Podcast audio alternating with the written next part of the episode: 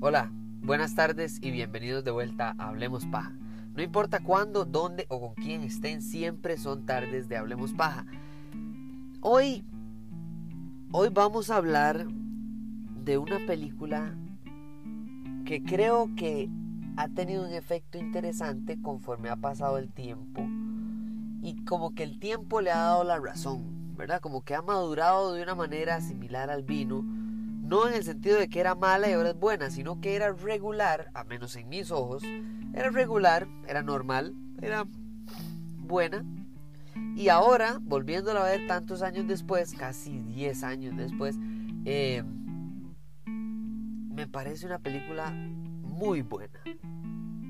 Eh, la afectó en su momento, le afectó venir saliendo de una de las trilogías más increíblemente espectaculares del cine de superhéroes, como lo fue la trilogía de Christopher Nolan de Batman.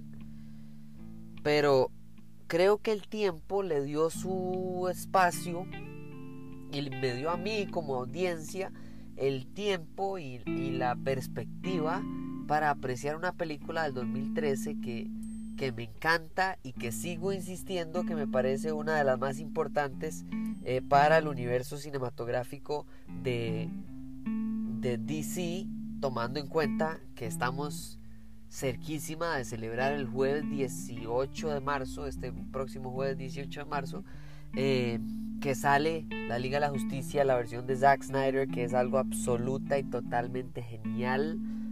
Estoy seguro que va a ser va a reivindicar eh, la visión de Zack Snyder, porque, bueno, de ahí hubo situaciones, pero en especial hubo una gran tragedia para su familia, en el caso de Zack Snyder, que de descarriló su plan de llevar a cabo esta película y qué bueno por él que vaya a poder hacerla, qué bueno por él que vaya a poder eh, lograr algo que nadie jamás había imaginado posible. O sea, una película, una vez que sale, decirle a la productora, mira, me das otros 70 millones de dólares para hacer la visión que yo iba a hacer, pero que lamentablemente se suicidó mi hija y no hay nada que yo pueda hacer al respecto. O sea, es que no, eso no pasa. O sea, con todo el respeto hacia la muerte de su hija, eh, las productoras una vez que salió la película, ya salió la película. O sea, listo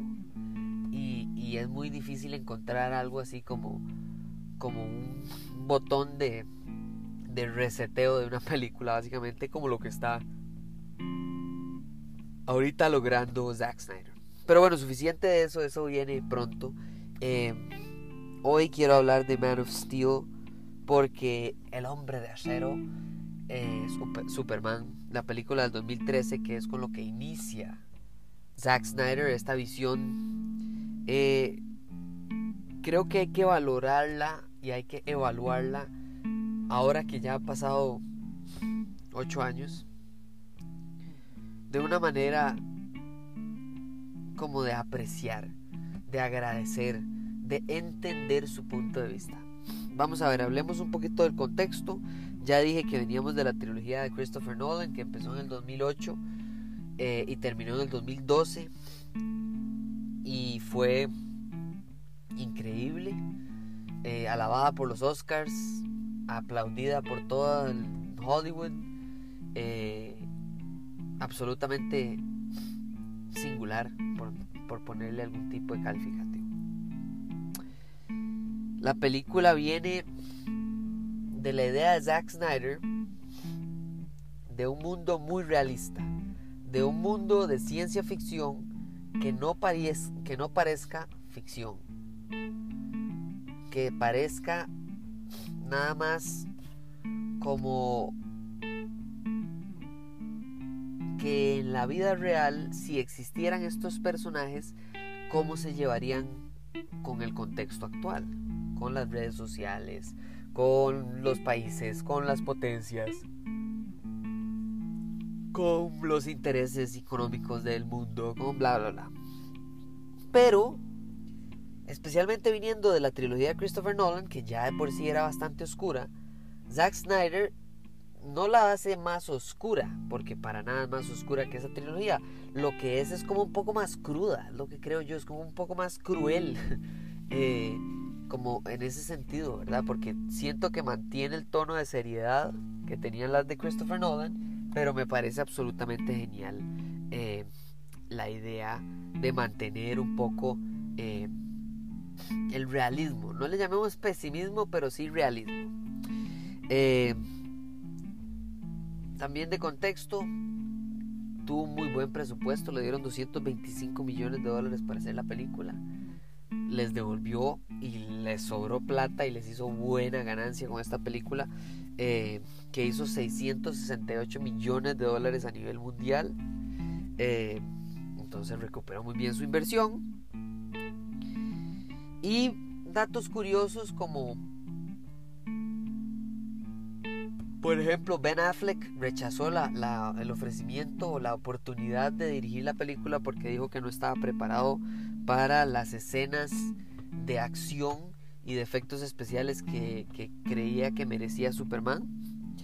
Eh, eh, Henry Cavill, para mí, desde el 2013 demostró en esta película y en todas las que siguieran, buenas o malas, que también tenemos que hablar de las no tan buenas como de, no sé, el Escuadrón Suicida, por ejemplo, que él es Superman. O sea, Henry Cavill es Superman.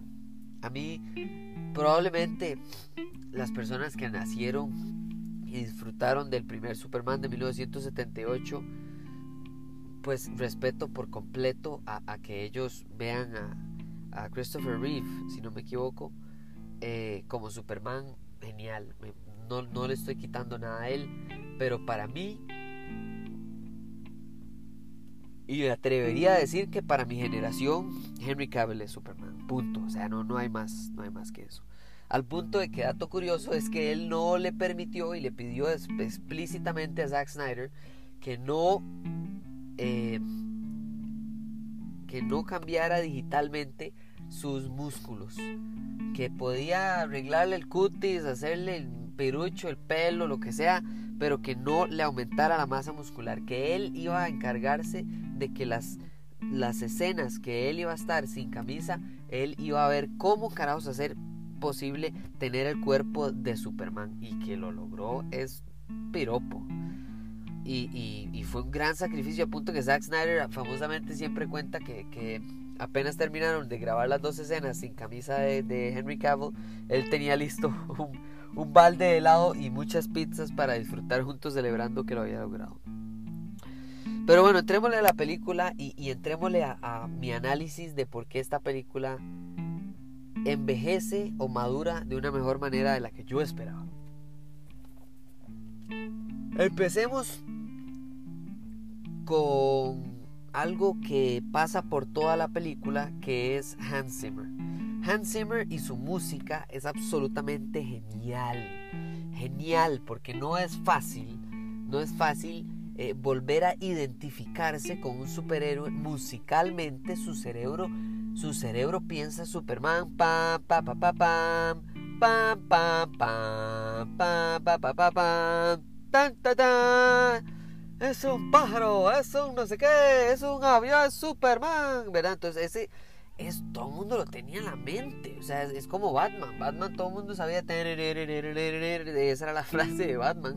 Perdón por la cantadera, pero es que Hans Zimmer lo que hace es volver a, a, darle una identidad por completo a Superman y a este Superman de, de esta película que no es Superman ya, oh, soy Superman. No, no, o sea, es Kal-El convirtiéndose en Superman bueno, convirtiéndose en Clark Kent, convirtiéndose en Superman. Y, eso es, para mí es, lo más bonito de esta película. Yo creo que esto no es una película de superhéroes. Creo que esto, esto es un, un, drama. Un drama con escenas de acción y ciencia ficción. Pero por encima de todo es un drama. O sea, es algo, es algo dramático, es, es, la búsqueda de identidad de, Superman en una, a través de una película, enfrentándose a, enfrentando sus dos mundos, es decir, de donde él viene, de donde él es, contra de donde él ahora vive y quiere ser, y quiere ser un símbolo de... Eh, y Hans Zimmer lo logra. ¿Cómo? No sé cómo carajos este maestro tuvo la inspiración para sacar esta. por favor, métanse, voy a tratar de. Pero no confíen tanto en mi, en mi tarareo.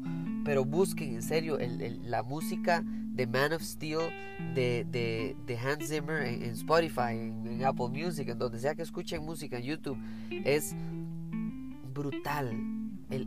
la idea como más como en creyendo de Superman, que empieza con dos notas nada más. Hace tan, tan, tan, tan, tan. Y como que va y, levanta y como que poco a poco, ¿verdad? Como esa escena donde Superman pone el puño contra el suelo y se empieza a mover las piedrillas del suelo, a donde él empieza a hacer fuerza para volar. Y cuando, o sea, e, esa es la canción de Hans. ¿Cómo se inspiró para lograr esto? Solo él sabrá. Pero yo escucho y lo, él logró lo que quería. Y lo que quería era una canción de esperanza. Porque Superman lo que es es esperanza, es un ejemplo. Superman supone ser el personaje perfecto, el, el ideal a que, al cual aspirar.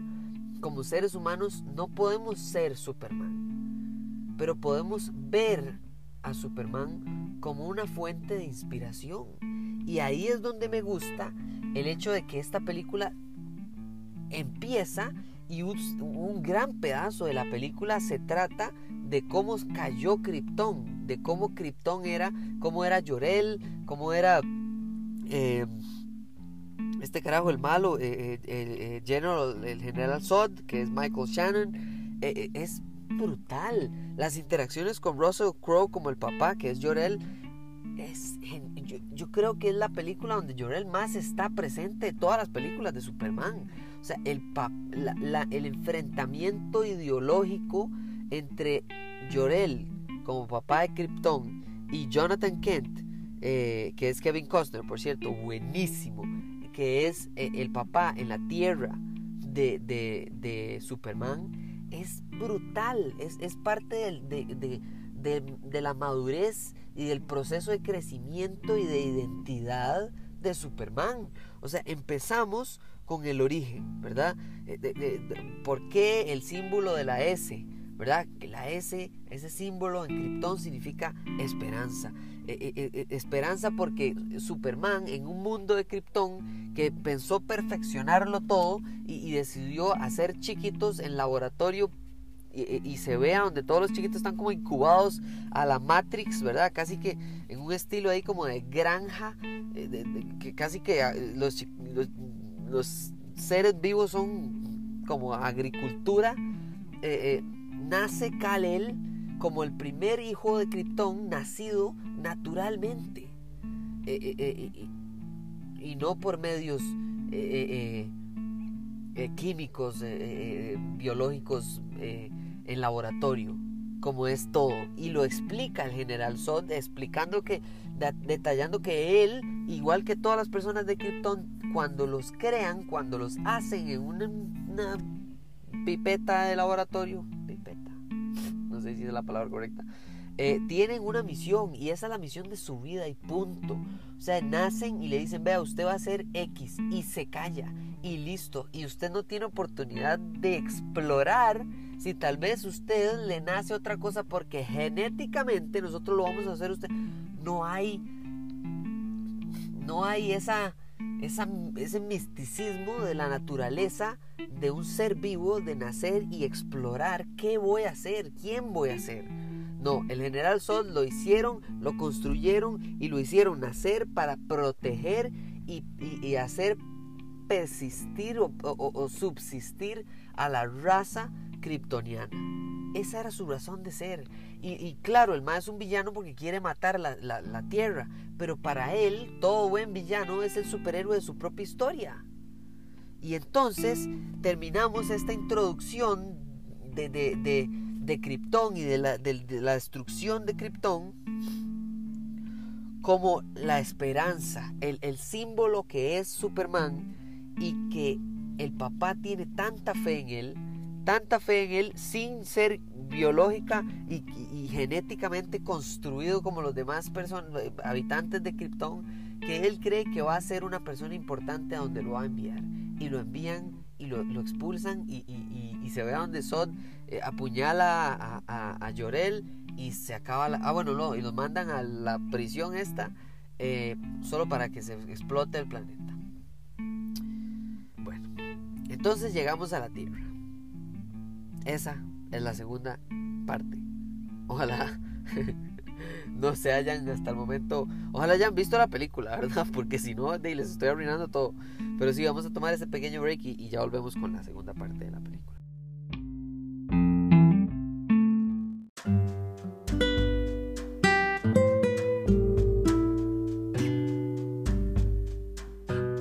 Bueno, entonces llegamos a la Tierra y llegamos a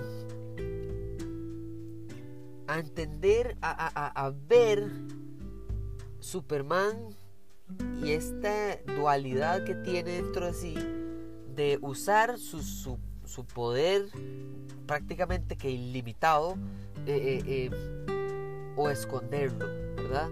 Es decir, ser la persona que su papá Llorel quería que fuera, que es alguien que está velando por el bien del mundo entero y del universo y que tiene la capacidad de echarse al hombro cualquier problema con tal de generar esperanza. O el papá de la tierra, eh, Jonathan Kent, que lo que le dice es, el mundo usted no lo merece. Y aunque lo mereciera, no está preparado mental, estructural, psicológica, lo que usted quiere socialmente, para tener a alguien como Superman, para tener a alguien que pueda hacer lo que usted puede hacer. Usted no sabe lo que puede pasarle para bien o para mal. Y creo que ahí está una de mis, no sé si crítica, pero uno de los puntos que me parece interesante debatir, que es la muerte de Jonathan Kent. Uno de los momentos más importantes en la historia de Superman es cuando se muere su papá. Eh, en la película, Zack Snyder decide para, para, para extremar eh, el punto de vista del papá, de por favor Clark no les enseñe todo su potencial, no les enseñe quién usted es, lo que usted es capaz de hacer. No, no, por favor disimule, no trate de esconderse que hay un tornado y él decide y le dice a Superman que no lo salve para que las personas no vean lo que él es capaz de hacer. Y la impotencia de ese momento de Superman luchar contra su más grande impulso natural de amor hacia su papá, de hacerle caso versus salvarle la vida. Es muy serio. Pero igualmente serio es el análisis de la muerte de Jonathan Kent en los cómics. En los cómics, por si no lo sabían, Jonathan Kent, el papá de, Clark Kent o Superman, se muere de un ataque, le da un paro cardíaco. Y es interesantísimo porque el análisis y el momento de Superman de ver a su papá morir es, yo puedo hacer todo lo que puedo hacer. Tengo visión de rayos X, super fuerza, puedo volar, puedo levantar un 27 camiones con el dedo meñique, pero no puedo salvarle la vida a mi papá. No puedo ayudarle de algo tan natural y tan normal y tan parte de la vida como la muerte. No lo puedo detener. Y si no puedo detener lo inevitable, es decir, la vida y la muerte, lo que puedo hacer es detener lo evitable. Es decir, ayudar a que la gente no pierda la fe, ayudar a que la gente eh, crea en sí mismo, que tengan una, una luz eh, en los momentos difíciles de decir, no, ¿sabe qué? Yo, yo veo que este Mae hace todo lo que él puede y sí es Superman, pero si, si Superman a mí me inspira, yo puedo moverme. Y la esperanza es a veces la diferencia entre la vida y la muerte. Em, entonces es interesante porque es como un conflicto que se externa y por supuesto que el momento más crítico y más real es cuando llegan los kryptonianos a la Tierra y, y, están felices de verlo y no llegan con tal de destruir, por lo menos al principio, ¿verdad? En donde se dan cuenta que aquí está, aquí está Kal-El, aquí está otra persona, otro, otro de nosotros. Claro, lo que pasa es que ellos están genéticamente construidos para una cosa y Superman está genéticamente no construido para eso. Eh, entonces es, es, interesante porque el, el, conflicto con Sod no es no destruya la Tierra, es tratar de explicarle que ya Krypton cumplió su ciclo, que ya Krypton se murió, que ya Superman aceptó ser un alienígena en la Tierra, entender que él no es ni nunca va a ser humano y ah, eh, qué mejor manera de entenderlo que nada más no siendo humano y siendo Superman, punto. Eh, pero también el hecho de que ya se rindió en tratar de revivir y de vivir del pasado. Él habla con su papá muchas veces en, la nave, en, la fortaleza de, la fortaleza de soledad. no sé cómo se llama, la, fortaleza esa donde vive Superman en el Polo Sur. Eh, y el papá le dice, yo lo que quiero que usted sea es lo que usted es aquí. Yo quiero que aquí usted tenga una vida suya. No trate de vivir la mía. Y entonces entramos en este conflicto de salvar versus revivir, ¿verdad? Salvar es decir, salvar a la tierra, ayudar a los seres humanos a mejorar, a ser mejores, a entender que hay bien y el bien siempre es más que el mal, pero el mal hace más bulla que el bien y toda esta idea cliché de Superman versus revivir, que es lo que quiere General Zod, que básicamente es, esta gente no son de los míos, yo soy de otro planeta, ellos son de otro planeta y por ende no me importan eh, si tengo que matarlos o no matarlos con tal de revivir a mi gente, a mi raza, a mi em, eh, planeta, yo, lo hago sin ningún problema. O sea, al final de cuentas ellos no son nadie para mí ni nunca lo serán. Eh, y es interesante porque entonces el crecimiento que tuvo Kal-El de niño a, grande eh, son flashbacks, ¿verdad? Son momentos en los que nos vamos al pasado y vemos estas, estas, estos momentos de, logros, eh, tanto internos como externos de Superman, de controlar eh, cuántas, cuánto, cuánta bulla escucha, poder enfocar el oído, aceptar la, gravedad de la Tierra y el poder del, Sol eh, eh, y, la, visión de rayos X o la visión de calor, eh, aprender a volar. Todos estos momentos no son como, uy, sí, puedo volar, etcétera. No, no, son. Yo estoy aprendiendo a controlar mis capacidades dentro de este nuevo mundo. Y mi papá, Jonathan Kent, no quiere que la gente se dé cuenta. Pero este soy yo, yo soy Superman. Y el hecho de que me traten de detener solo me va a hacer dar cuenta que yo quiero seguir siendo Superman. Entonces, la película a mí me encanta. El, mucha gente dice, no, es que Superman no mata. Superman no debería jamás de matar. Y la resolución del conflicto con el general Zod es que lo mata. Pero lo que me gusta es que Zack Snyder no le tiene miedo a, esta, a este momento crítico, triste, eh, dramático, eh, ¿verdad? En el que Superman está no quiere destruir lo último que queda de su planeta, pero tiene que tomar la decisión de hacerlo con tal de que no dañen su hogar, su planeta, la Tierra. ¿Y cómo lo, lo ejemplifica Zack Snyder? Pues agarra, los pone en un mismo lugar.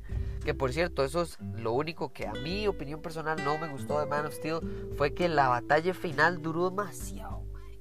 O sea, obviamente los efectos increíbles y Zack Snyder es espectacular en, grabar eh, eh, escenas de acción y tenía toda la razón del mundo Ben Affleck en decir sí, por supuesto que él es el indicado para escenas de acción de Superman.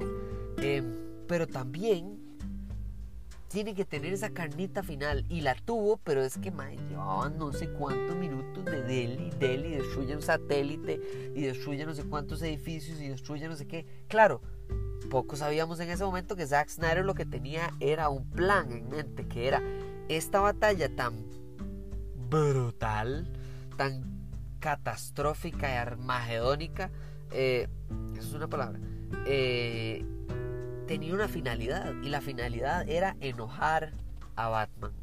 Era resentir a la humanidad en contra de Superman. Era demostrarle al mundo que Superman, a pesar de que él salva al mundo, tiene la capacidad, tiene el potencial de despedazar por completo el planeta si él quisiera cualquier día. Si defendiéndolo destruyó lo que destruyó, ahora imagínense si no fuera un aliado. Y esa, ese, esa, esa secuela, ese, ese efecto secundario, ese, ¿verdad?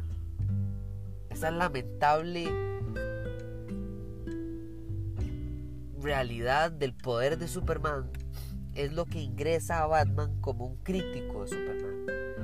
Y en la escena de Batman vs. Superman, cuando, el, cuando Batman está corriendo contra la destrucción de las torres eh, que despedaza de Superman, cuando está peleando con Zod con tal de salvar, salvar personas, salvar niños, eh, salvar eh, gente que está atrapada, etc. Hacer lo que hace Superman básicamente. Pero lo hace y se da cuenta de que Superman es peligroso, pero es, luego nos damos cuenta que como aliado es esperanza, es un ejemplo, es una, es una como un, ejemplo a seguir, una luz de esperanza de, que nunca tiene que dejar de brillar. Y en el momento que tiene que dejar de brillar, alguien tiene que tomar su lugar, porque lo que hace Superman por la, por la tierra no es salvar aviones que caigan al mar, es enseñarle a la gente que no pierdan la esperanza. ¿verdad? Esa imagen de, una, de una familia en el techo de su casa y un tsunami pegó y, el agua está subiendo y ya va a llegar al techo y se van a ahogar y morir y Superman bajando, ¿verdad? Casi como una imagen impresionante bajando el cielo, casi angelical ahí del mae salvándolos, como diciendo, ¿sabe qué? No teman, porque si usted hace su parte, yo voy a hacer la mía. Si usted cuando eh, viene, pega ese tsunami, usted salva a sus hijos y los lleva al techo, Superman va a ver cómo llega a ese techo y lo salva. Y al final el general Zod se enfrenta a esta idea y usa los rayos de calor de los ojos para tratar de matar a una familia entera que estaba ahí atrapado en, ¿verdad? Como, como público, digamos, llamémosle público, pero así como personas que estaban atrapadas en la batalla y no puede meter la mano, ¿verdad? No puede taparlo, no puede. Y el grito, el, el alarido, el grito desde el hígado, del más profundo de su ser, de Superman, cuando él le toca matar a Zod, a lo único que quedaba de su pasado, de su, de su vida de donde él viene, de su origen. Cuando él le toca matar, lo último que quedaba de eso, el grito que él tiene desde lo más profundo de su ser, es parte fundamental de la identidad de Superman. Él puede que no sea humano biológicamente, pero emocional Emocionalmente él sí es muy humano, en que siente muy similar a los humanos, pero toma decisiones que los humanos no pueden tomar, como esa. Lamentablemente matar no debería de ser una decisión que tomara esa familia. La tomó Superman. O sea, él se echó encima de esa responsabilidad de decir, este es mi planeta anterior y este es mi planeta actual y yo voy a decidir elegir uno y este soy yo decidiendo. Eso no significa que yo no sufra por matar a mi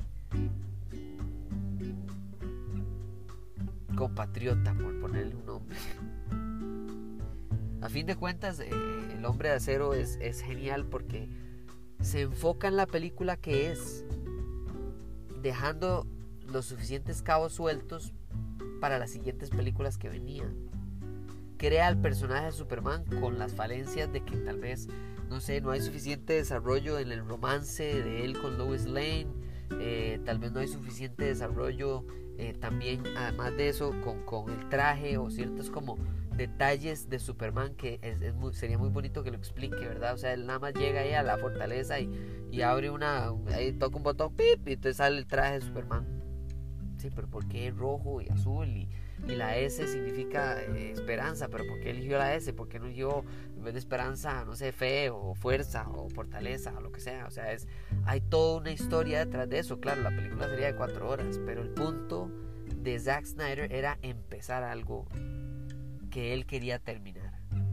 Y la Liga de la Justicia es ese eh, final, ese primer ciclo que él pretendía hacer desde un principio.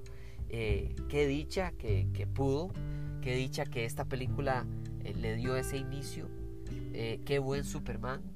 Tal vez no es la mejor película de Superman, pero para mí sí es el mejor, la mejor actuación o la mejor apropiación, apropiación, bueno, apropiarse de este personaje de Superman por parte de Henry Cavill. Gracias por escuchar este episodio. De nuevo estoy en redes sociales, Twitter e Instagram como Hablemos Paja CR. Se vienen más episodios de DC, de buenas y malas películas de DC. ¿Por qué? Porque viene la Liga de la Justicia de Zack Snyder. ¡Qué bueno! Estoy tan feliz, ustedes no se imaginan. Eh, y entonces quiero enfocarme un poco en DC, en películas de DC, buenas y malas, eh, para llegar a la gran conclusión, al gran eh, logro de Zack Snyder de esta película de cuatro horas de la Liga de la Justicia. Gracias y nos hablamos en la próxima.